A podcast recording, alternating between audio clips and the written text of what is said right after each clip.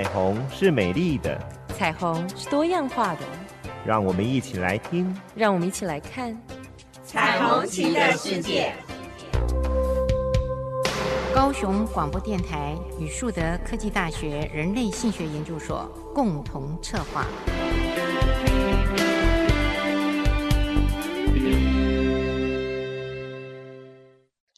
我是主持人林燕青，欢迎收听高雄广播电台 AM 一零八九 FM 九十点三彩虹旗的世界。大家应该有听到一个新闻啊、就是何佑没有罪，很多人大概很不开心，觉得天哪，什么都没有罪，通奸没有罪，何佑没有罪，那结婚要干嘛呢？通通没有保障了，有什么意义呢？好像我们结婚的目的是。要保障我们的感情，但是这个保障的感情哦，真的不是由国家来帮忙的。很重要的是，你就很像我们去读书吧。去读书的时候呢，你也会要有一张文凭的证书，没有错。但是学校真的没有办法保证你一定拿到那一张文凭，一定是你要努力的读书学习，有了收获，通过了一些的门槛。学校给你的那张文凭，给了之后，并保呃会保证你学问从此就非常的棒了，再也没有不知的东西了吗？应该不是吧？当你拿到了这张毕业证书的时候，你可能要时时刻刻的去看见自己，反省自己，知道自己的不足。再去学一些可能是学校里头没有学到的东西哦。那婚姻的证书呢，其实也是一样的，而不是那张结婚证书，它就保障你永远情感不会变，太太先生不会去爱上别人。那就看我们在这个婚姻里边，我们做了些什么事。今天呢，我也很想。跟大家谈一谈我们常常犯的迷失，呃，几个点呢很重要。我想，呃，今天的节目下来，虽然我都是用问的方式，但是也在提醒大家，我们到底在想什么？我们到底要什么？譬如啦，我们常常会问对方：“你到底爱不爱我？”尤其是结婚到了一段日子的时候，会问。对方说：“你爱我吗？”呃，对方当然，如果跟你还浓情蜜意的时候，就会说很爱，非常的爱。如果呢被你问烦了，就会说：“哎呀，好，那个爱呀，不是爱，是那个爱有的意思。”就说别再问了，非常的烦人哦。好，因此呢，我们会看到情侣们呢都会对对方说：“我很爱你”，而且是看着对方的眼睛。很深沉地说，他们真的很关心对方是不是爱他们自己。可是，当我们如果一直问对方“你爱我吗？你到底爱不爱我”的时候，那应该出了状况了哟。为什么呢？表示呢，你一直觉得你没有被爱，所以你一直问对方的承诺。嗯。另外的一个方法可以做一个相反的陈述，呃，其实呢，我都会劝一些人说，你不要一直问对方你爱不爱我，你还爱我吗？你可以反过来告诉对方，我好爱你哦，我很爱你哦，表示你的能量是非常大的，而不是害怕不再被爱，一直去要求对方的承诺。所以，当你对别人的爱，如此在意的时候，如此怀疑的时候，这个爱其实是很不切切的。为什么？因为你开始怀疑你自己，你觉得你自己不值得，不配得到爱，或是说你的爱呢，其实是有目的的，不然你在担心什么？你就不用问了。就像父母亲爱我们，我们从来不会否认父母对我们的爱，可是当我们有比较之心有偏颇的时候，我们就会觉得，哎，为什么爸爸妈妈对大哥比较好，对老幺比较好，呃，对你不好？你开始怀疑你自己得到的爱不多，所以呢，就经常这个问号在心中就会萌芽，萌芽久了，就渐渐的觉得自己真的没有得到爱。当然，当你一遍一遍的问对方的时候，你也不妨问自己为什么要问。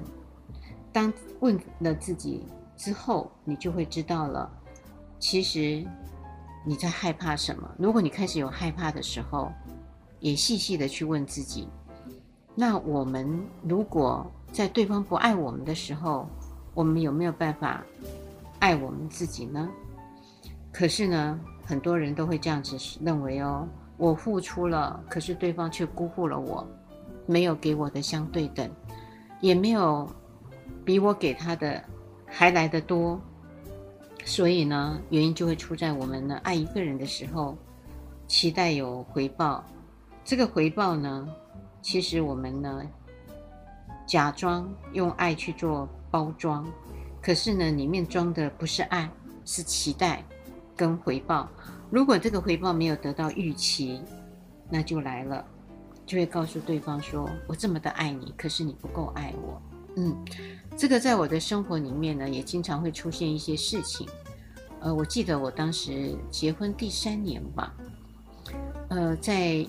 当下只有一颗苹果，我就把那个苹果呢切成了一半，然后给了我的先生一半的苹果，然后我一半，应该很公平吗？可是呢，我先生很不高兴，他觉得我为什么要切成一半？各位有没有想通？你们没想通，我也没想通。他说我不够爱他，我说不会呀，我把一颗苹果切成了一半，表示我是公平的。呃，我没有让你吃亏，也没有让自己吃亏。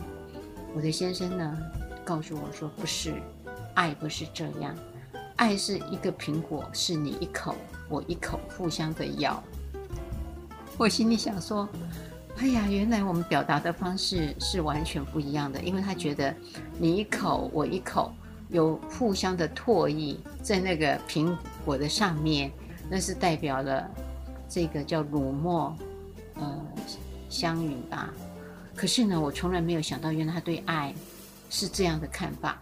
我后来就跟他说，那很不卫生，我又伤了他的心。他说：“哎呀，跟你的职业太有关系了。”我后来想一想，也对，因为我当时在当医护人员，所以我觉得那个卫生不生病很重要。可是他觉得，爱来的时候是不会管生病的。你看哦。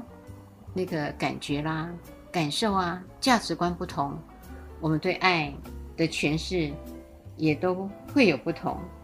所以呢，我们就要想，我们爱的时候是没有错，错的时候是你的爱是不是带着目的，还是带着太多的期待？这个就是，呃，我们真的爱可能有错了。还有呢，爱最大的问题呢，是大家都在寻找爱。我们都欠缺爱，我们很少先爱我们自己，我们都赶快的想去找一个人来爱我们。所以，你需要别人爱你的时候，你就是一个欠缺爱的人。需求越多的时候，表示你的爱就越少了。心中欠缺爱的时候呢，如果对方也是这样，所以你们两个呢都是乞丐，互相跟对方讨爱。乞丐是讨钱嘛？可是你这两个乞丐呢，不是讨钱，可能也有讨钱吧，因为钱不够嘛，哦，就觉得你给的家用费不够，呃，给的太少了。然后你赚的钱呢，女方可能就是拿来存私房钱的，男方的钱呢，就是拿来用公款当家用的。当有一天男方的钱变少的时候，你就觉得这男方给的这个家用不够。他就不是一个男人，他不能安心的给你幸福。你的幸福是给谁的？是依赖在对方给你的幸福，就是他有赚足够的钱，他要足够的非常多的爱你，呃，那你才 OK 的。就像这一阵子吧，呃，有一些的演艺人员呃上的节目啊，呃，用真人秀直播嘛，嗯，那就问了一个问题说。如果女生哭的时候，你该怎么办？很多人说，要哄她啊，要陪伴她啊，不可以觉得他哭很讨厌离开，这才是爱他。结果呢，呃，这个有一位的男影星，我不晓得我有没有记错，林志颖啊，就说：“哎呀，那怎么可以让女人哭呢？如果女人一旦哭了，那就是不对了。”好了，来了，大家呢就觉得他好棒棒，因为呢他舍不得让他身边的女人哭。那我就要问大家。如果你自己会哭，那有一个人呢，在他的生活里头是从来没有给你哭的，一定是给你干嘛？欢笑的。那表示你这一生中都没有哭过，只有笑过。你觉得可能吗？应该不可能呀。纵然对方没有任何的缺点让你哭，有时候你自己的缺点，你自己的不顺心也会让你自己哭啊。所以你的哭不一定是对方造成的呀，有时候是你自己造成的呀。那当然有可能会哭啊。那怎么去处理你自己的哭，跟处理自己的情绪，我觉得很重要哎。为什么当你在哭的时候，是一定要有人哄你呢？照顾你呢？那如果没有人哄你，没有人照顾你，你就哭死啦，哭到死掉啦。那你能不能面对着你的伤心？你的伤心事是什么？你怎么去处理你的伤心？我觉得这个很重要。所以你看哦，当有人可以让你不哭，大家就会觉得那是很幸福的生活。可是对我而言，那个都是太仰赖别人了。记住，当你的笑是要靠对方给你的时候，你是有问题的。因为那个笑应该是干嘛？自己给的哦。OK。所以，真正的爱是你在不需要任何一个人的时候，真爱才会发生。也就是说，在你完全满足了自己，不依赖别人的时候，爱才有可能发生。假设你都对别人有需求，需要仰赖，需要依附，那你只会干嘛？占有、控制跟剥削，你就没有办法得到爱，你也没有办法去爱别人。所以说清楚了，你自己必须要先有爱，你才有能力呢去给别人。因此，我在这里劝听众朋友们：当你不需要别人来爱你的时候，反过来你会爱别人的时候，你才有可能得到爱。有没有很玄呢？不会吧？很多人都认为我就要去找爱，不是的。是当你都不需要爱，而且能够去付出爱的时候，那你就会得到爱。呃，譬如这样说吧，你在路边看到有人受难了，或是在路上乞讨了，呃，你会把钱拿出去给这乞讨的人，因为你没有要乞讨人先给你钱嘛，因为你自己很富足，所以你给了钱。还有呢，你当别人遇到困难的时候，你出手了去帮忙。你没有渴望别人干嘛来帮你吗？当你越是这样做的时候，你得到的满足感是不是更多呢？应该是的嘛。可是呢，常常很多人呢，呃，一回事就一码事，就没有办法贯通，就经常觉得，呃，那个是给呃需要钱的乞丐，是需要帮忙的路人。但是当你跟你的爱人在一起的时候呢，你反而忘掉了这一块，就经常去干嘛？去要。那我们的失望，为什么失望？因为他本来就是老样子了。老样子呢是没有办法达到你的期望，所以你就觉得失望了。所以这个失望呢就会让你挫折了。那来了，为什么你会失望？呃，我讲一个有趣的事情吧。有一个妈妈呢，说她是天下最会沟通的母亲。怎么沟通你知道吗？当她儿子呢，呃，这次考第二名的时候，他就会跟儿子说：“没有关系的，这次我们考了第二名，我们就要继续努力哦，我们下一次就会得到第一名了。”然后呢，儿子呢，如果这次呢，呃，成绩考得不好，他就会说。没关系，我们就要再加油，我们的成绩干嘛就会好起来了。听众朋友们有没有觉得有问题？没有吗？哈，这个妈妈都是用鼓励的话语。可这个儿子呢，就从此以后不再跟母亲沟通，都不讲话。然后那个母亲觉得呢，他现在最大的难题就是他是很会沟通的母亲，可是呢，孩子呢面对他的时候都是沉默不语，因此他就去找了一个所谓的智商师吧。然后这个智商师呢，就为了这个妈妈的困难，就请那个儿子过来。然后来的时候呢，他就问孩子说：“你想喝什么？”孩子也不吭声。好，你不吭声，那我就是倒一杯茶。给你咯，然后孩子也不吭声，他就倒了一杯茶。好，你渴的时候你就喝，如果你不渴，你都不要喝。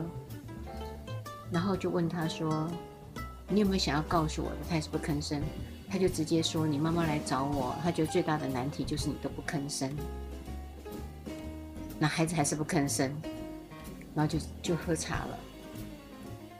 这个智商师就是这样说了：“那这样吧。”你如果觉得今天都不想讲话，你就不要讲话，你就喝茶。如果觉得开心，那你就喝。然后喝完茶，你觉得你还是没有话要说，那你就可以离开。那下次呢，你想要来这里只是喝茶，觉得很开心，那你就来，我们可以不讲话。后来这个孩子呢，就真的常常来喝茶，不说话。那终于有一天呢。这孩子觉得在这里很自在，没有压力，他就开始说话。他说：“其实他母亲带给他们很多的压力。”他就讲了他母亲这些事情。他说：“他跟他哥哥呢，都很期待他的母亲把多余的时间好好的爱自己，不要再去关心他们的功课，因为他觉得他的关心都把那个注意力放在他们身上，他们其实是没有办法复习的。”然后他才觉得他们的母亲很可怜，因为所有的期待都在他们身上，完全忘了他自己。他反而替他的母亲可怜。后来呢，妈妈就跑来问说：“怎样？你有没有跟我的儿子沟通？”好，有。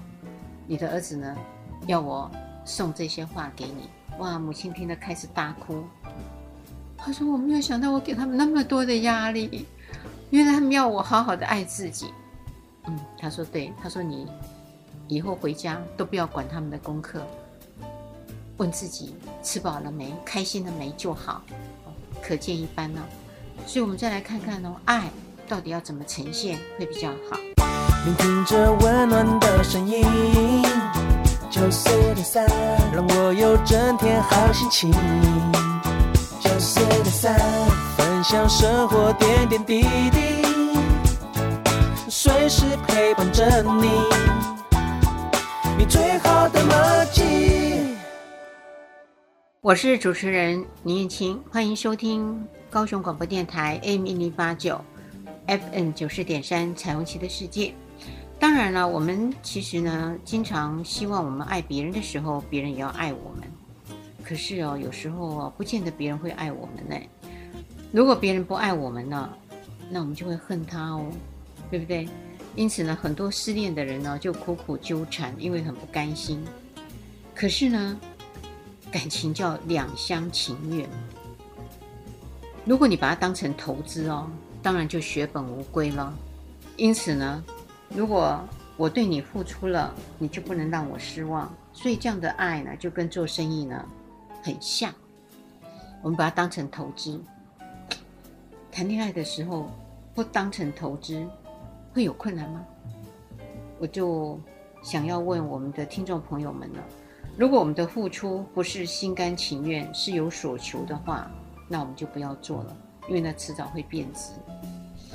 人们呢会由爱生恨，其实是因为把爱当成了商品，所以呢不认为自己应该要白白的牺牲。所以感情如果别人不爱我们呢，就在怨恨下收场。如果我们的爱不求回报，那怎么会有恨呢？哎，讲到这一点的时候，还曾经有人跟我说：“那个没有恨的爱哪是爱呀？爱一个人欲之深，恨一个人欲之死，这才叫做爱。”他说：“爱就是这么的激烈，不是黑就是白。”哇，我觉得哇，这样的人跟他谈恋爱很可怕。所以呢，我们最近的案例哦，大家如果有看手机新闻，有一个男的跟一个太太呢，呃，结婚。太太呢，她就是经常看她先生太花了，呃，就会经常情感移动。后来呢，他们就协议了，因为他不喜欢过这样的生活，协议了。那我原来想说他协议的很好啊，就和平的离婚，没有走上法律到法院去。可太太心有不甘呢，虽然是协议离婚，太太呢，呃，离婚的第二天就又色诱用色诱跟先生说：“我们再来最后一次性爱吧。”先生不疑有他，觉得太太呢还是很依恋他，所以愿意付出。结果太太呢，其实在他激情的当下，拿了二十七公分的剪刀，很长哦，那个剪刀二十七公分，三十公分这么长嘛，二十七公分，咔嚓把它剪掉，然后冲去马桶，冲下去。先生呢，忍着伤口要去救他那个被剪掉的生殖器官，要到医院去接回。太太顺便拿起厕所的盐酸，往他脸上洒。先生痛到不行，呼救，爬着出去，然后好不容易真的被救回来了。所以呢，他的生殖器官只剩下一公分。然后太太被抓的时候，跟警察说：“我宁愿被关，我就不让别人也得到他。”你看，那就是恨，恨到这样哦。可是呢，先生当然觉得自己太惨了，求偿一千万。就告上法院，伤害。太太说她宁愿被关吗？没有啊，真的要被关的时候，她就拼命上诉，因为她真的不想被判刑那么久。后来法院呢，嗯，判了一百万，没有到一千万，因为考量到呃对方的财务基础嘛，然后他只剩下一公分，很多人会觉得他是悲惨的下半生嘛。可是很幸运的哦，他后来又找到了一个女朋友，那个女朋友不嫌弃他只剩下一公分的人生，愿意陪伴。那从这个案例里面，我们就可以看到，一个人得不到的人呢、他就会恨，而且是用这么残忍的方式，等于阉割嘛，有点像古时候的太监，等于阉割剩下一公分呢，那个大概很难使对方，呃，如果按照正常的。夫妻生活很难有怀孕跟生殖，那还好现在的科技很发达，可以用人工受精的方式。那当然性爱不一定是一定是要用生殖器官去运作，所以当一个爱去表达的时候，有很多的爱可以表示。可是大家都很害怕爱，呃，有人传的给我一个图案哦，大家可以想象哦。有一家家具公司，请了一个工读生说：“你要把我们的展场布置成有爱的感觉，大家才会来买这个家具，尤其是沙发啊、床啊。”这个工读生很天才，很有创意。我看到的那个影片的时候，我心里想说：“我如果是商家，我会重用这个工读生。”可是那个工读生第二天被 get out 了，什么呢？他就把那个。沙发上啊，床上啊，用那个两只熊宝宝，然后呃用呃一个呃两只熊宝宝，然后一只在上面，一只在下面，然后一只熊宝宝呢，呃用它的嘴放在那个熊宝宝的下体的姿势，还有呢，呃用背后的姿势，熊宝宝有两只从诶它那只的屁股，它的嘴去吻它的屁股，还有用它的。下体去弄对方熊宝宝的屁股，就是他所布置的都是性爱的姿势。老板抓狂，可是在工读生里面认为做爱做爱是最有爱的感觉。可是我觉得那个很 Q 版，因为他用熊宝宝两只咖啡色的很可爱的熊宝宝，那个老板啊太不知情趣了，没有办法。他又不是用真人，那个其实来看家具的一定会会心的一笑，然后一定会逛更多，就会逗留，就会购买。老板没有商业的头脑，所以没有办法。嗯，好，所以来了，我们其实呢，我们经常哦有一种心态，就是我们在爱别人的时候哦，其实是因为太爱自己了，因为他伤了你的心，辜负了你，所以你悔不当初。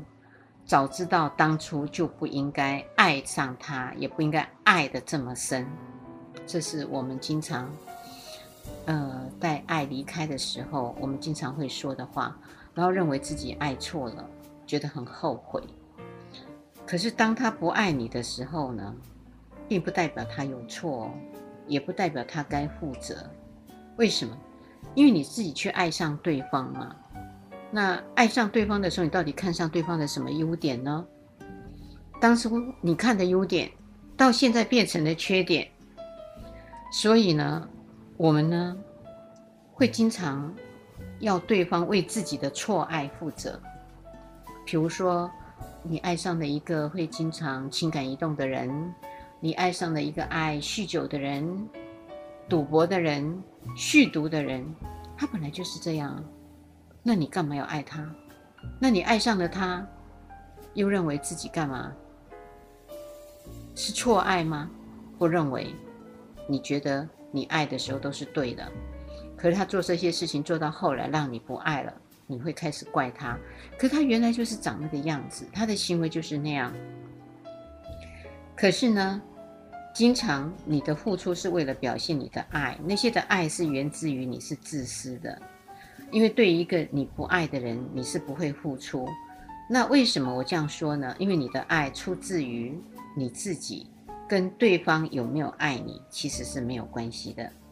因为你不断的去爱对方，可是你渴望对方去爱你，那对方爱你的方式不对了。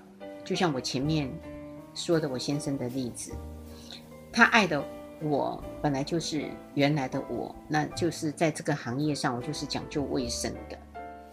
可是呢，他忘记了我这个行业呢，消毒啊、无菌啊，都很重要。那他呢，就幻想他呢，应该要用这样子的甜蜜行为才代表爱，所以他就会认为我干嘛不爱他了？就因为他从他的思考的范畴去想，那我不可能因为我为了要符合他的你一口我一口，我就改变了我的做法。因为我还是要坚持卫生，所以呢，我们的冲突点应该就会在这里了。好，那我这时候不遵守他的你一口我一口，那他就会认为他当时假设啊，爱错人，那我就要变成我要为他负责，他就不会认为他自己要负责。那我也觉得很有趣的时候是我们那时候约会，呃，约会的时候我是不会看时间。我一定带着一个英文单字的词典，然后就去背英文。因为那时候我很想考托福，所以我就利用所有的时间，然后也很想约会，因为我觉得约会很好玩。所以呃，约会在等人的时候，我就会看背字典，然后等到约会看电影，我就字典收起来。回家的时候又继续看我的英文单字，然后他就觉得我从来没有批评他迟到。他五回呢，就会有三次迟到，而且还是在十五分钟到三十分钟，然后就就会跟我说啊，他塞车了，啊，他什么临时有事啊，那我都说哦，没关系哦，我都说没关系，然后就把那个字典合起来说，怎样？现在要准备去哪里？要吃什么？要看什么？他结完婚之后呢，就告诉我说，他是看上我，都不会责骂别人，而且是一个很有修养的女孩。他觉得这个太太呢，娶回家，情绪管理应该很好，然后呢，呃，也很爱看书。后来他压根没想到，这个娶回家的妻子居然还去念了硕士，念了博士，然后不烧饭了，也不折衣服了，也不洗地了，因为他光念书。他觉得别人家的太太都会做这些事情，他有开始后悔。懊恼，我举这个例子是在告诉大家，你当时看上的他就是这个样子，所以他后来会做这些事情，其实是天经地义的事情。你只是没有想到，哈，这么离谱。所以呢，我们在看上别人的时候，就要想到他如果他在后面发展的更有很大的脉络的时候，你如果认为那是灾，呃，灾害或是一种，嗯，你不能够接受的时候，那真的是你当时你爱的是你自己想要的那个人，而不是真正的爱上他，因为你有期待吗？期待他以后情绪管理很好，他会做很多家事。然后呢，他很有深度，很有学问，很有气质嘛。你其实都有所求，可当对方发展到极致的时候，你发现，啊，原来你通通没有办法享受到，你会害怕。所以那个是爱的报酬，你希望爱有报酬，所以你觉得空虚，呃，应该是说空虚跟寂寞的时候，你会希望有一个人来解除你的空虚跟寂寞，因为他的出现让你产生爱的感觉。所以很多人很难孤独。我觉得孤独是非常好的事情，因为可以静下来享受自己的一个人的孤独。可以做什么？可是寂寞不太一样，寂寞你会慌张，你会开始觉得无所适从，你就会往人群里头跑。所以有些人呃就会害怕，会往百货公司走，因为那边有人，或是呢你会走。呼朋引友，呃，来跟你一起，好多人跟你喝个下午茶，陪你度过一个漫长的下午。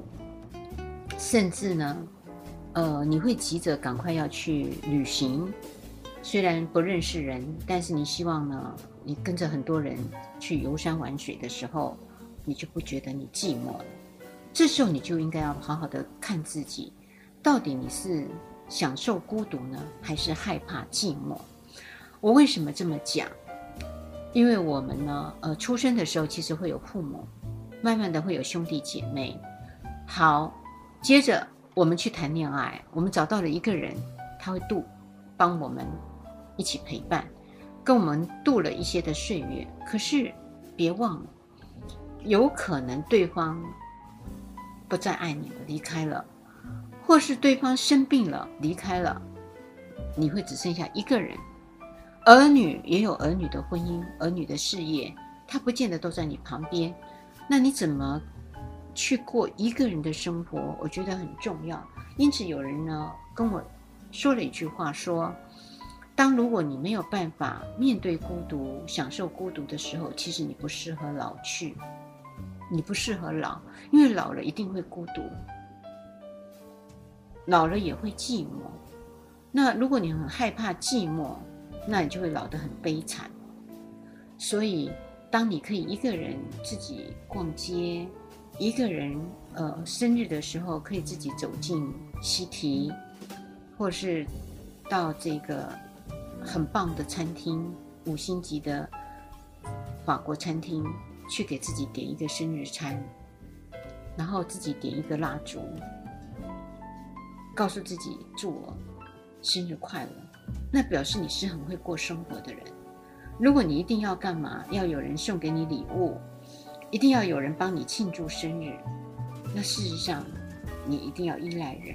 依赖人的时候呢，就是你害怕你的空虚跟寂寞。所以要问自己，你是为了满足你自己呢，还是为了满足对方？这个很重要，所以如果你为了满足你自己，那很抱歉，我们经常不容易得到爱，我们经常会容易干嘛？失去爱，因为我们的爱里面有太多的支配，有太多的掌控。如果对方也是这样，我们就会有争执，我们就会有彼此的伤害，而且越来越看不顺眼对方。所以问自己哦，你的爱会不会痛？如果这场爱谈下来会痛，抱歉，它就不是爱。等一会儿呢，我就告诉大家，什么样的感觉你觉得是会痛的爱？放松着温暖的声音，随时陪伴着你，九四点三，你最好的麻吉。我是主持人林燕青，欢迎收听高雄广播电台 AM 一零八九 FM 九四点三彩虹旗的世界。为什么说会痛的不是爱？我们知道有一些人呢，呃，其实去当了别人的情感移动者，也就是所谓的小三。然后你会常常听到他们呢，会觉得他们跟着对方三年呐、五年呐、十多年呐、二十年呐、可是他还是没有办法离开对方。可是问他开心吗？他其实是痛的时间比开心的时间还长。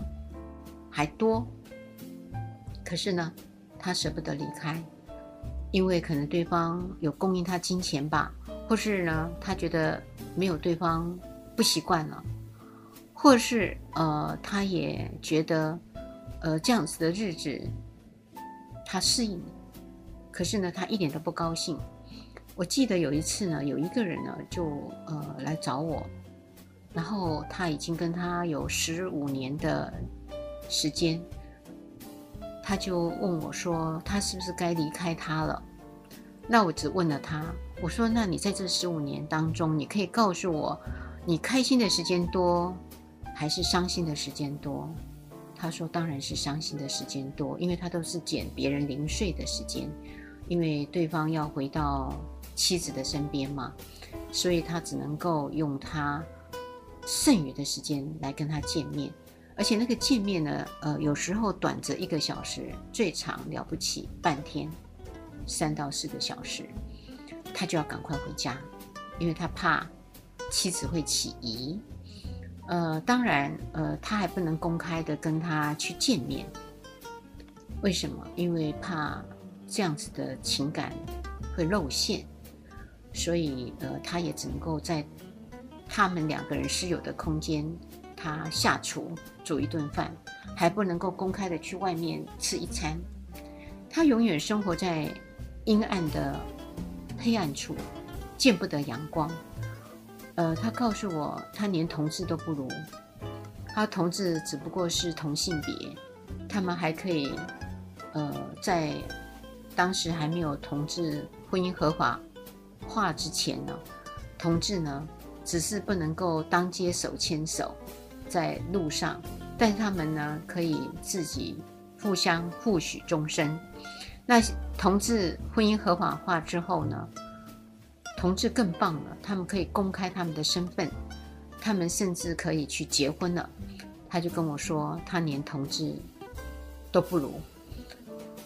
那我就问他，我说居然开心的时间这么少，伤心的时间这么多，那？你要离开吗？他说不离开。我说那你今天找我的意义是要做什么？他说只想找一个人来聊一聊、谈一谈，把这些的苦闷有一个人可以说，因为他不能跟他旁边的好朋友还有闺蜜们说，他只能够来找值得信赖的专业者来说。我说好。我说：“那从今天起，你可不可以告诉自己，有哪些事情你可以比较开心一点的事，你就去做。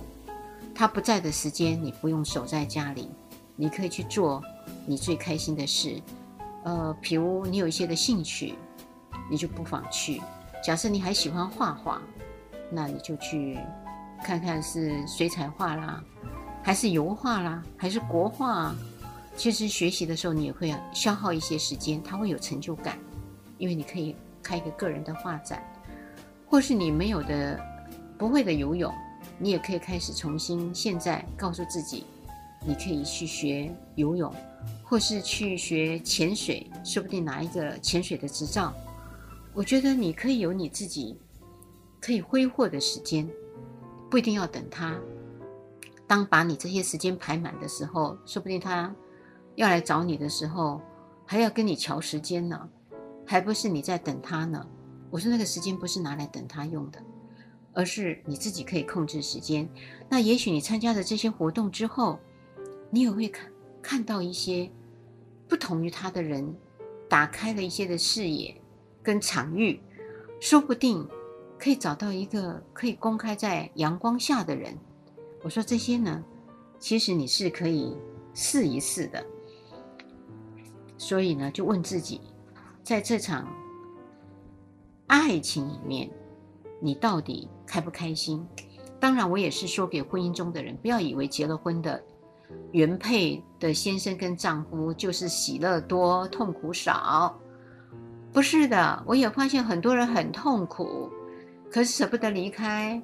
舍不得离开的原因什么？有时候为了名分，有时候为了儿女，有时候为了财产，舍不得离开，可是过得非常非常的辛苦。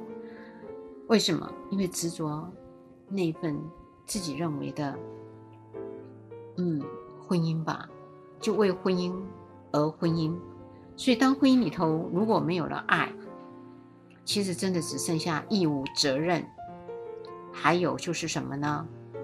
嗯，恩情，没有了爱情，但是恩情，因为曾经在对方当年都是年少时，或是一贫如洗时，然后可以。陪伴了这么多的光阴，生儿育女，白手起家，到有一些的财富，这些其实都是点点滴滴的恩情。虽然知道对方不适合在一起了，可是呢，这么多的恩，使我们呢，在这个婚姻里边，所以就用恩情维系走到了老年，而不是用爱情。这是我所看到的大多数的婚姻。呃，其实是这样的啊、那我们也常常会认为对方呢，在婚姻里头会变。以前对我们那么好，现在怎么变成这样呢？他说过会永远爱我，为什么现在已经可以不爱我了呢？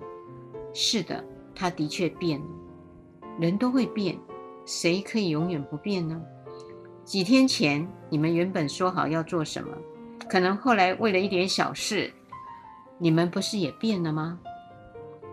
原来你们刚刚还聊天聊得好好的，就因为对方说了一句不中听的话，脸色变了，口气变了。想一想，你不会变吗？你说啊，那是小变，不是大变，所以是可以的。刚刚讲不中听的话，脸一变，但是还是可以在一起。我们想一想，每秒、每分、每时，我们都在变。累积下来的变，当然有一天真的就会变得回不去了哈。所以呢，早上你有一个我，下午也有一个我，晚上你有一个我，在一天当中你有三个不一样的我。假设你今天很高兴，嗯、很开心、高兴，可是呢，也许有一件事情让你懊恼。你回来的时候，你可能很有力气。还是没有力气的说，我回来了呢？当然是有气无力的说，啊，回来了啦。然后呢，可能当下的你不想说话了，对方很热情的招呼你，但是你都不想说话了。我们想一想，我们都会变，为什么别人就不可能变呢？当然也有可能变，所以经过了很多的事，很多的历程。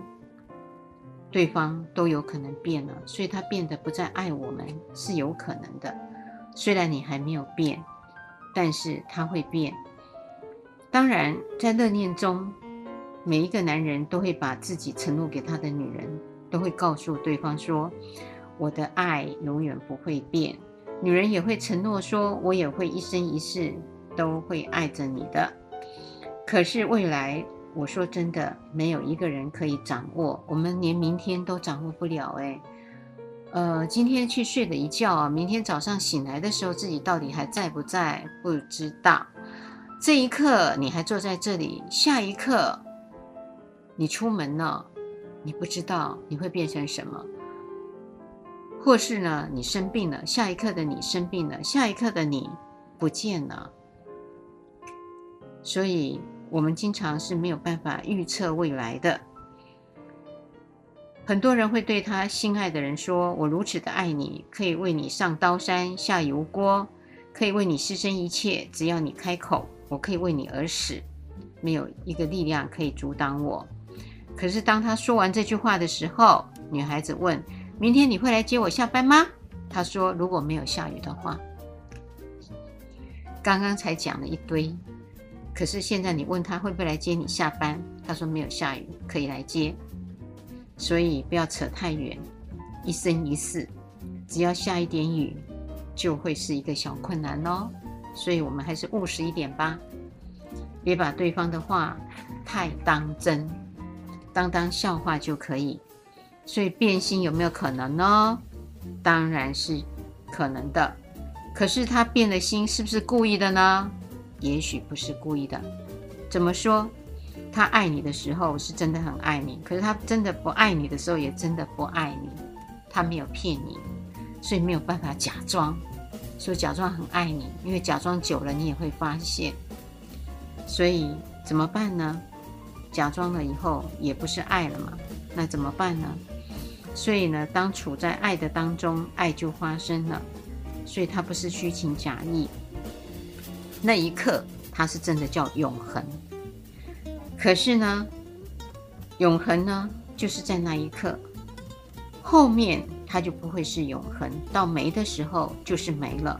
所以如果有一天他告诉你他不再爱你的时候，你要很平静的去接受，因为那一天会来临。我们不要认为那一天不会来临。可是太多的情人跟夫妻认为，只要签了结婚的证书，那一天都不应该来临，或是我们许了承诺，就不应该会拥有。太难太难了。但是有没有例外呢？当然有。呃，我看到了一个故事，呃，有一位女子，她是日本人，她跟她的先生。结婚的第二年，先生就被日本当时去征兵打第二次世界大战，然后就过世了，过世了。然后那个女生呢，呃，辗转去找她的先生，后来从活着回来的同袍知道她的先生过世了，她非常非常的伤心，决定一生一世都不要再结婚。可是呢，他这样子的情况呢，家人很难过，也很着急，所以他是在二十岁的那一年结的婚，二十二岁那一年死了丈夫，他到了四十岁的那一年他才结婚。